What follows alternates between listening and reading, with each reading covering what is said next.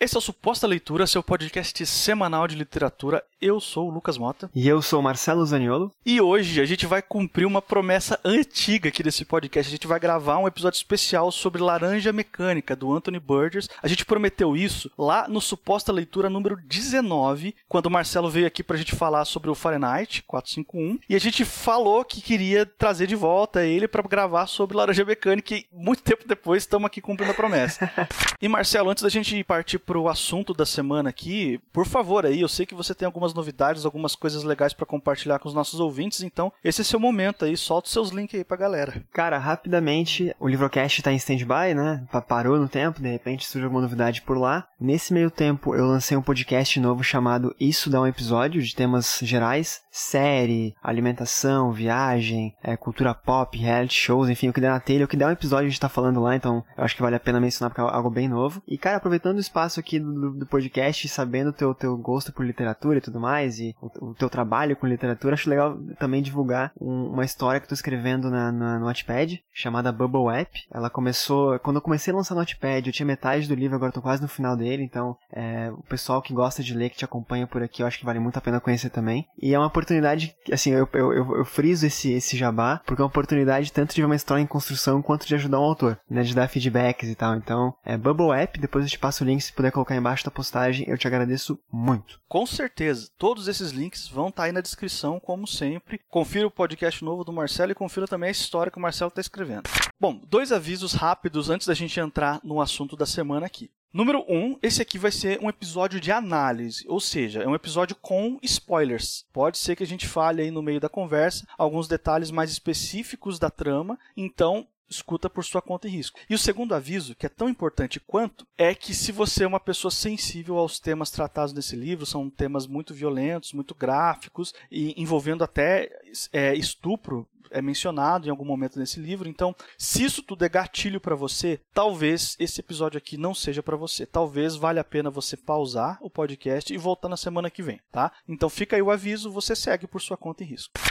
Bom, a gente vai falar sobre Laranja Mecânica, publicado é, originalmente na Inglaterra, e o autor é o Anthony Burgess. Aqui no Brasil está disponível pela editora Aleph com tradução do Fábio Fernandes, que é um escritor que a gente e escritor e tradutor que a gente já falou aqui no Suposta Leitura em outras ocasiões. E quem vai falar um pouquinho da sinopse desse livro pra gente aqui é o Marcelo.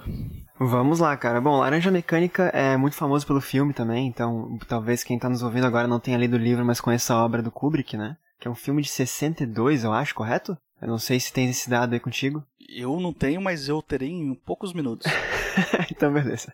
Enquanto checa os fatos. Cara, Laranja, Laranja Mecânica conta a história do Alex, né, e dos amigos dele, nós estamos falando de um mundo aí, de certa forma, futurista, né? É uma distopia, então a gente não sabe muito bem onde a gente tá, aquela questão de, é, tem traços muito retrôs, muito antigos, e tem coisas muito mais atuais, modernas ou atuais, né? Então a gente fica meio naquele limbo de sem saber onde tá, mas é um mundo futurista, um mundo caótico, um mundo onde tudo parece fora do lugar, onde a violência parece a única forma de, de, de se expressar, e a violência é a única forma também de é, coibir a violência, então aquele ciclo sem fim, né? De vamos ser violentos para coibir o ou vamos matar os assassinos, e quem é que vai matar o último assassino. Então o Alex, ele é, é o personagem do livro, ele que narra a história, né? Uh, ele é um rapaz no livro, ele tem 15 anos, ele tem três amigos, né? É, ele, ele, ele, é líder de uma gangue, então nós estamos num, num ambiente realmente violento e repleto de gangues e de, e de enfim, rivalidades nesse, nesse aspecto. O Alex, uh, ele é um rapaz bem, bem, ele estuda de manhã,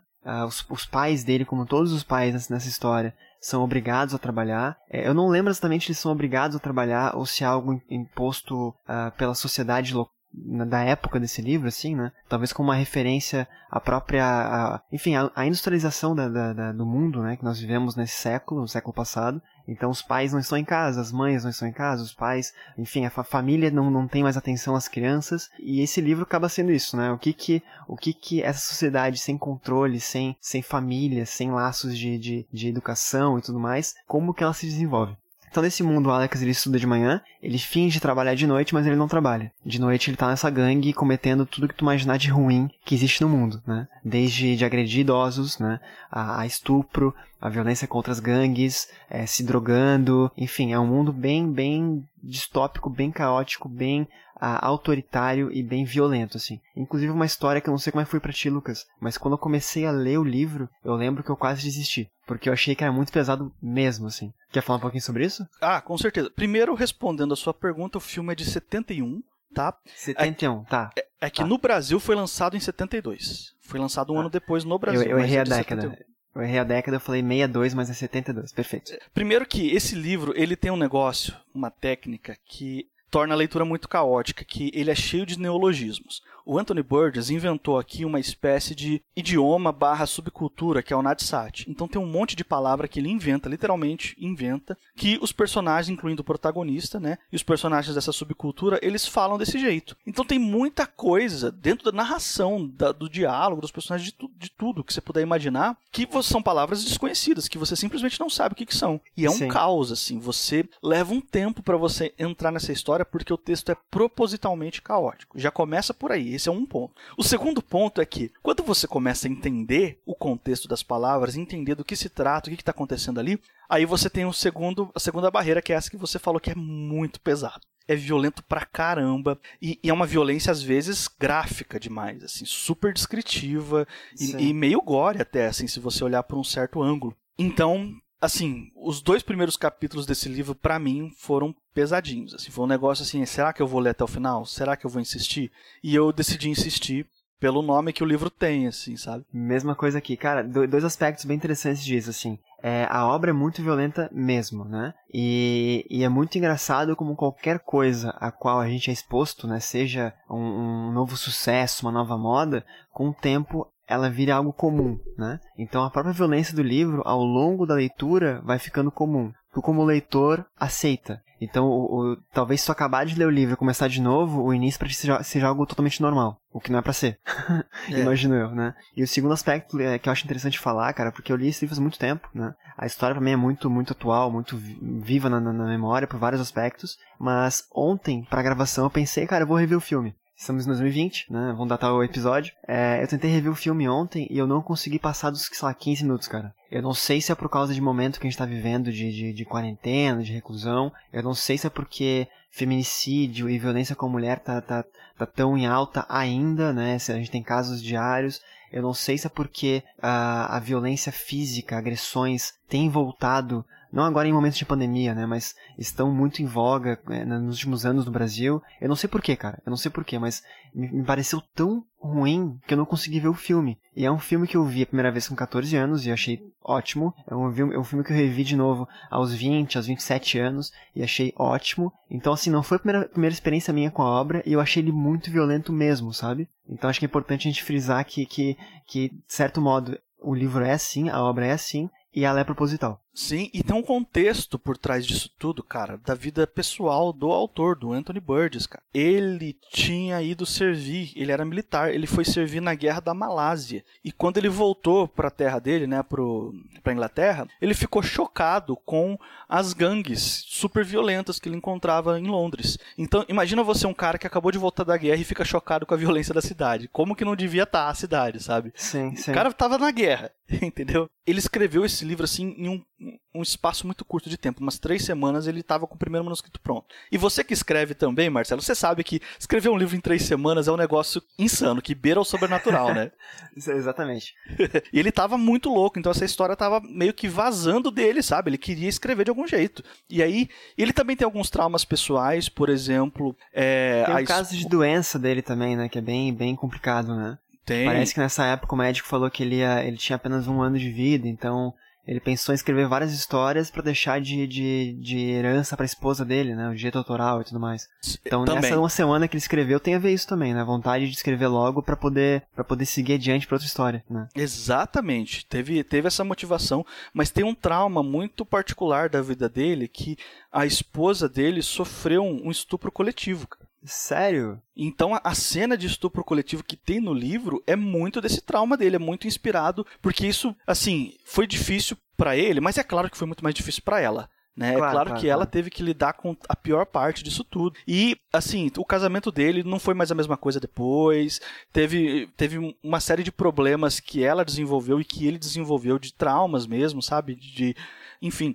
E aí ele trans, tentou transmitir essa sensação de mundo cruel nesse livro aí, sabe? E eu acho que ele conseguiu, cara, porque conseguiu, é conseguiu. muito difícil você pensar num livro mais cruel que esse, cara. E eu não consigo pensar numa história mais, mais é, explicativa do que essa que tu falou agora, assim, Lucas, porque imagina que tu fica fora do teu país por um tempo, né? Uhum. E nós estamos numa época em que as coisas já acontecem com mais velocidade do que nos séculos anteriores, então é, ficar, sei lá, ficar uma década fora, cinco anos fora, ficar um ano fora já muda muita coisa, né? É, a própria tecnologia evolui muito rápido e tal. A, a, a moda, né, as roupas, e isso, isso ficou muito claro no filme, né? No livro a gente tem, tem descrições bem, bem claras também, mas visualmente é impactante no filme, as vestimentas que o Alex e, a, e os drugs dele usam, né? Então tu imagina ficar fora do país, voltar, ver a rua tomada por gangues, né? Que se vestem diferente, que, que é, fazem aquela cidade onde tu morava, aquele país onde tu morava, não ser mais o mesmo em termos de violência. Então, ele traz um pouco de violência à própria guerra que ele participou também. Isso é evidente, imagino eu. É, agora, por exemplo, além de vestimenta, de, de tudo, ele não entende mais a língua dos jovens. Né? Ele, ele vê é. essas gangues com, com, um dialeto totalmente estranho, com gírias, com palavras, com, enfim, expressões que não, não lhe cabem, né? E, e é isso aí que, que surge o Natsat, que eu acho que, quando lá atrás no episódio 19 eu quis falar sobre Laranja Mecânica é porque naquela época e ainda hoje, o Laranja Mecânica foi a experiência de, de, de leitura mais estranha e mais incrível que eu já tive. Por causa dessa linguagem. Vazou áudio aí? Que tu pega é, a primeira página e tu lê várias e várias vezes porque tu não consegue entender. Não sabe o que está escrito ali. E na nossa versão hoje, imagino que a tua também, existe um glossário. Na época não tinha glossário. Na época não tinha traduções, né? Então quem leu na época original, ou talvez primeiro lançamento no Brasil, não tem apego com glossário. Então é isso. Ou tu lê isso, ou, ou tu entende, ou tu não entende. E óbvio que muitas palavras passam a fazer sentido em alguns contextos, né? Tipo, a própria palavra drugs, né? Estamos eu, eu, eu e meus drugs, né? Ah, aqui num bar. Então fica meio claro o que pode ser, ou dá uma ideia do que pode ser. Outras palavras não. Outras palavras, tipo Bog. Bog é Deus, né? Bog é uma palavra que marcou muito porque eu, eu li aquilo em letra maiúscula e eu não sabia de onde que vinha. O que, que, é isso? Uma palavra em letra maiúscula no meio do texto, né? Óbvio. É, faz, depois de pensar um pouco, depois de consultar o glossário, tu entende. Então, é, tu entende por que, que, o autor criou essa história, o que ele quis retratar aqui, e ele cria essa linguagem que eu acho que é a maior chamariz da história. Que, que é, é como se estivesse aprendendo uma outra língua, né? Eu não sei se teve essa experiência também de, de aprender uma outra língua enquanto tu tá lendo esse livro. Tenho, com certeza. E eu acho assim, cara, eu até conversei esses tempos atrás com alguém sobre como esse livro aqui ele é relevante no momento atual que a gente vive aqui no Brasil. Por quê? Existe aí uma parcela da população que é favorável àquele negócio de bandido bom é bandido morto, Sim. tem que atirar para matar mesmo, a polícia tem que ser né, aquele excludente de licitude, né? Tipo, se o policial matar alguém em serviço, ele não pode ser acusado de crime. Sabe, aquele negócio de você cada vez mais dar recursos para o Estado de matar as populações mais pobres, né? E às vezes as populações é, negras também. E eu citei na conversa que eu tava tendo com essa pessoa, eu citei o Laranja Mecânica. Eu pensei, não, mas o Laranja Mecânica é um livro extremamente violento. Eu falei, sim, ele é. Mas ele é uma crítica à violência. Ele não tá fazendo Exatamente. uma ódio à violência. Ele tá criticando o aparelhamento violento do Estado. Porque aqui no livro, os policiais, a força policial, é tão violento quanto as gangues, a ponto dos personagens não diferenciar uma coisa de outra. A polícia não passa de uma gangue oficial, uma gangue do Estado. Ele não tem nenhuma diferença para as gangues violentas das quais o Alex faz parte. Tanto que um dos amigos do Alex, ele era da gangue. No meio do livro, ele sai da gangue e se torna policial. E ele tem um ah, confronto eu... lá no meio junto com, contra o Alex, assim. Mas para você ver que, tipo assim, não tem diferença nenhuma. Tanto que um, um transita, os personagens podem transitar de uma coisa para outra, entendeu? Fica bem claro, né, a, a, intenção do autor em criticar a violência, né? É como eu falei, aquela cobra, né? A cobra que come o próprio rabo, né? Ela tem uma, o Alex, por exemplo, o início do livro fica bem claro o Alex não é herói nenhum. Ele é um delinquente, ele é um cara super violento, ele é uma pessoa totalmente. É, uma, uma expressão melhor do que essa, né? Ele é uma pessoa errada. Ele, ele, ele age e pensa as coisas erradas, e faz co coisas erradas, e faz coisas erradas, né? Então tu, tu tem que partir do, do pressuposto que ele é um, entre aspas, vilão. Ele, ele é o cara mais violento desse livro. Uh, e tem um ponto em que ele é agredido por policiais e ele reflete no livro, que isso marca muito também quem lê, uh, lê, a história, que fala o seguinte, cara, se esse, esses caras são lado bom, ainda bem que eu não tô do lado deles. Então tu pensa, um cara que é acostumado a agredir, é acostumado a bater, é acostumado a violentar sexualmente e verbalmente e, e destruir coisas, refletindo assim sobre a polícia. Então é aquela coisa de, de tu falou tudo, de bandido bom, bandido morto, até que ponto o Estado pode ir pra, pra porque o próprio tratamento que o Alex é submetido no livro, porque ele é preso e, e tudo mais, então ele, ele passa por um tratamento para de certo modo corrigir essa violência nele, né? É um tratamento muito agressivo, passa muito por estímulos, é, ele não muda quem ele é, mas ele, ele fica é, ele tem estímulos negativos de vômito e náuseas quando ele é, é exposto a violências e tudo mais. Então é, é, é uma violência atrás da outra, né? É, é por isso que o nome do, do, do, livro e do filme é Laranja Mecânica, né? É aquela ideia de que por fora ele é uma, uma fruta, uma coisa natural, uma coisa bonita, e por dentro ele é um reloginho, ele é programado, né? Então acho muito claro esse, esses elos de violência com o nosso mundo hoje em dia. E talvez por isso, voltando ao que eu falei antes, eu não tenha conseguido ver o filme, cara. Porque me foi muito, muito, tipo, velho, é, eu já tô cansado dessa realidade de país de mundo que a gente tá, sabe? É, nesse momento eu não consigo ver isso, eu não consigo ver isso. Mas eu acho que é uma história que precisa ser lida, ainda mais nos tempos de hoje. Essa experiência de imersão é. Esse é o único livro que me fez ter isso.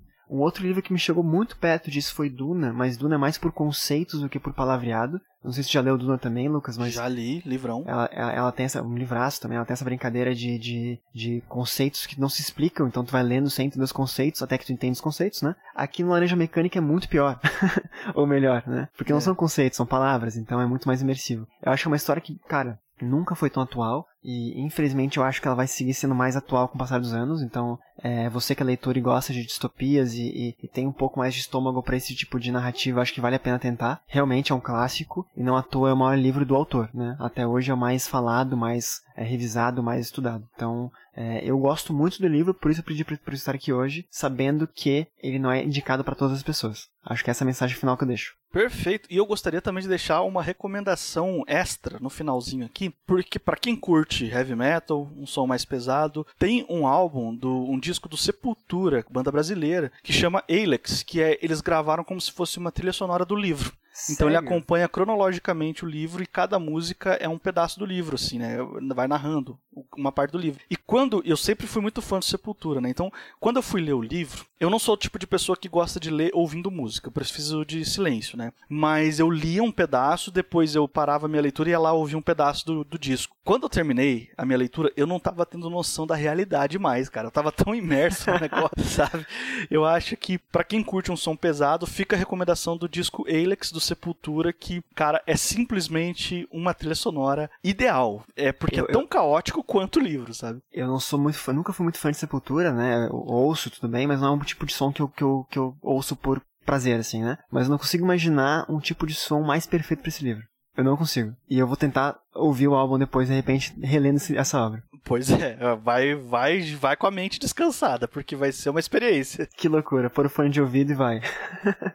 E estamos chegando ao final aqui de mais um podcast. Se por um acaso esse aqui é o primeiro suposta leitura que você está ouvindo, eu quero te lembrar que esse aqui é um podcast semanal. Toda quarta-feira sai um episódio novo de mais ou menos 20 minutos de duração falando sobre algum livro ou qualquer tema relacionado ao universo literário. E você pode assinar o nosso feed, caso você esteja ouvindo isso aqui pela, direto pelo seu navegador. Você pode procurar no agregador da sua preferência por suposta leitura. A gente está em todos eles, incluindo o Spotify. E para quem quiser interagir com a gente, falar sobre o episódio, falar suas impressões ou fazer sugestões, as nossas redes sociais é a Twitter e Instagram, arroba suposta leitura. Ou você pode mandar um e-mail para supostaleitura.gmail.com. Eu sou o Lucas Mota, você me encontra no Twitter e no Instagram no arroba mrlucasmota. E eu sou Marcelo Zaniolo e eu estou sempre com arroba celo underline Zaniolo, Instagram e Twitter. E só eu sei a saudade que eu tava de falar de livros.